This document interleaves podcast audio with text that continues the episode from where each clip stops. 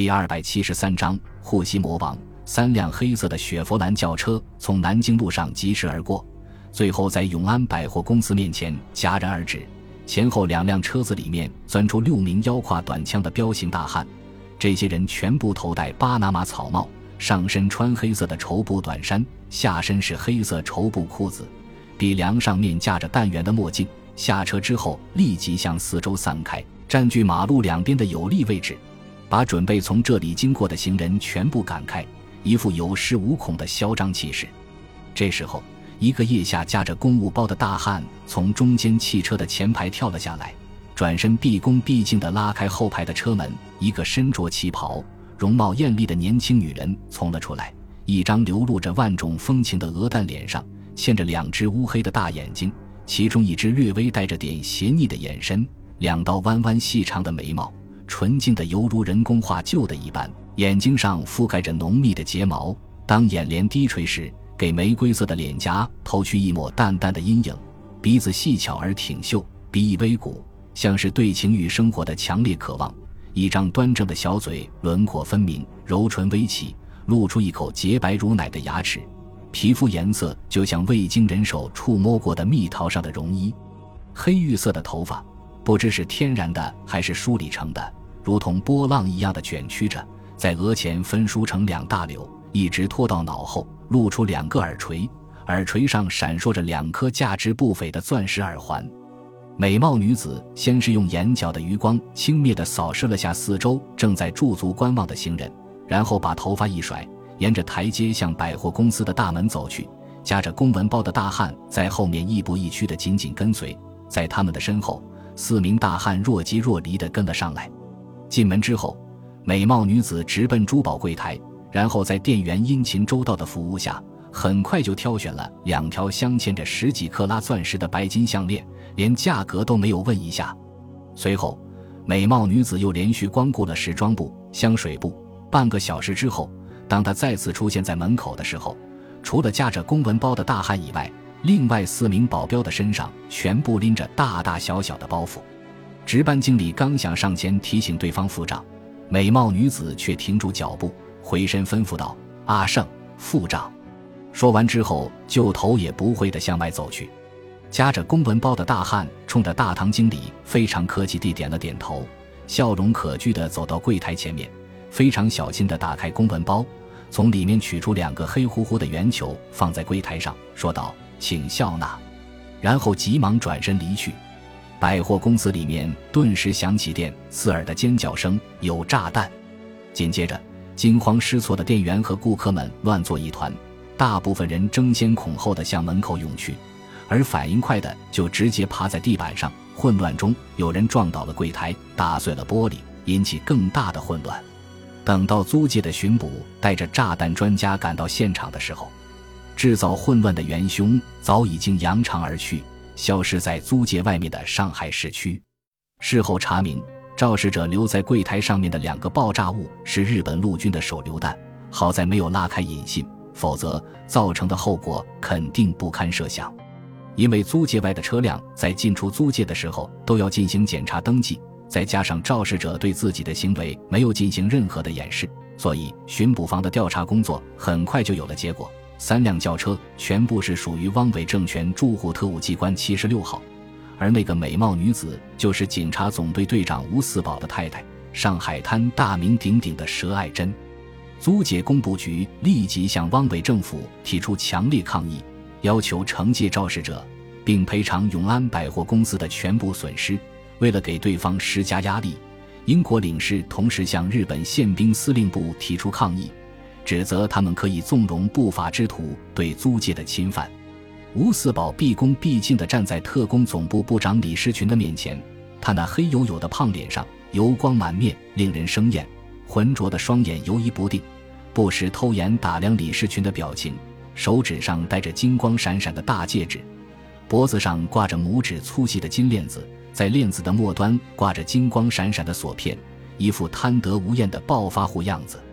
尽管他摆出一副提心吊胆、低三下四的模样，可是，一举一动却流露出一副飞扬跋扈、盛气凌人的凶相。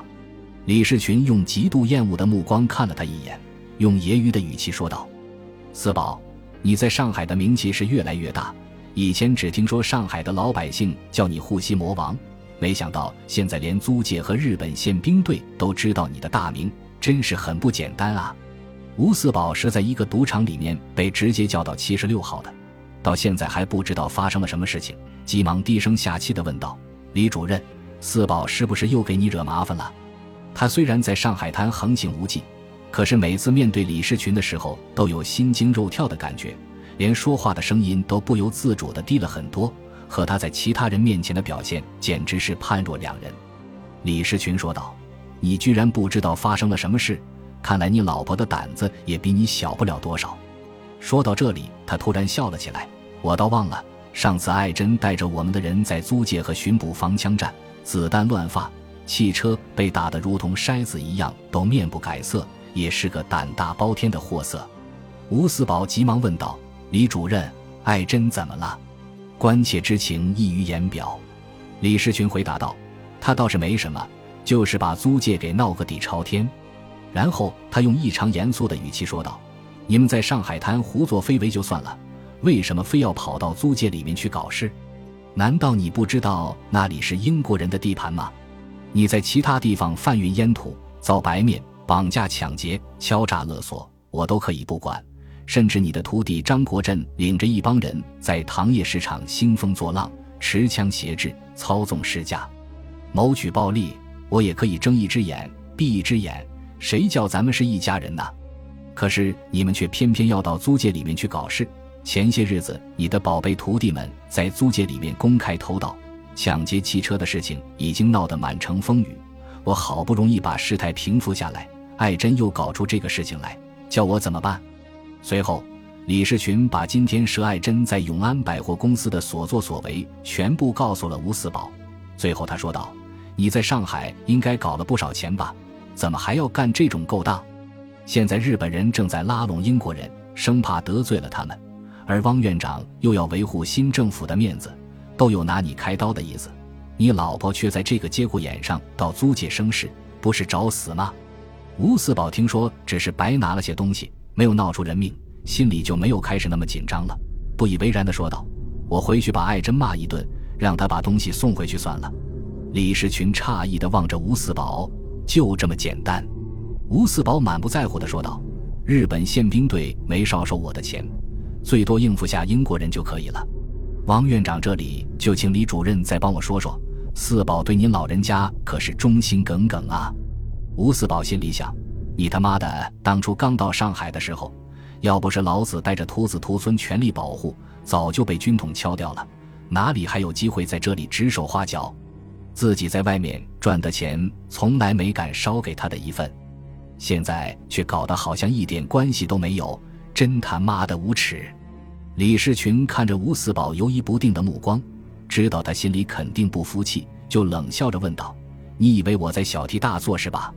吴四宝虽然嘴上说不是，但是脸上的表情却出卖了他。李世群轻声说道：“日本人要建立大东亚共荣圈和所谓的王道乐土，汪院长要建设新中国，上海又是国际视线汇集的地方。如果任由你们在这里胡作非为，怎么应付国际舆论？怎么去吸引那些还在继续顽抗的后方军民？”李士群的眼神突然变得凶狠起来，用不容置疑的语气说道。这次的事情我会帮你摆平。回去之后要好好约束你的老婆和手下，少给我惹麻烦，不然的话谁也救不了你。吴四宝虽然心里还是不满意，但是却不得不装出一副恭顺的样子，连连称是。李世群老于世故，怎么可能被他的这点小把戏骗过？轻蔑的看着低眉顺眼的吴四宝，不轻不重的说道：“你不要在我面前演戏，不满意的话就到街上去继续当流氓。”不过，千万不要落在租界巡捕房或者日本宪兵队的手里，否则谁也救不了你。说到最后的时候，李世群的语气变得非常凶狠，带着浓浓的杀气。吴四宝不由自主打了个寒战，背后冒出一股凉气。他虽然心狠手辣，手上也有几十条人命，可是却没有勇气和面前这个杀人如麻的特务头子对着干，慌忙说道：“四宝不敢。”您就是我的再生父母，如果没有您的提携，我吴四宝怎么可能有今天？接着，他急忙表明自己的态度：四宝回去之后，一定严加管束爱珍和部下，保证不再给主人添麻烦。然后奴颜婢膝地笑了笑，看着吴四宝驯服的模样，李士群轻蔑地撇了撇嘴，故作大度地摆了摆手，说道：“我还是相信你的，回去吧。”吴四宝如蒙大赦，向李士群敬礼之后，逃也似的离开他的办公室。上车之前，吴四宝望着李士群办公室的窗户，狠狠地吐了口唾沫，低声咒骂几句，然后在几名小特务的护卫下，向自己的寓所疾驰而去。